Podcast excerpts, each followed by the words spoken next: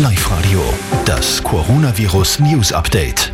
Wir stehen vor der größten Herausforderung in Österreich seit dem Zweiten Weltkrieg. Es sind drastische Worte von Bundeskanzler Sebastian Kurz. Er sagt, es gibt nur noch drei Gründe, das Haus zu verlassen, um in die Arbeit zu gehen für alle, die einen Notbetrieb aufrechterhalten müssen, dann um dringend einzukaufen oder um andere zu unterstützen, die selbst nicht mehr einkaufen gehen können. Alle anderen sollten daheim bleiben, so kurz.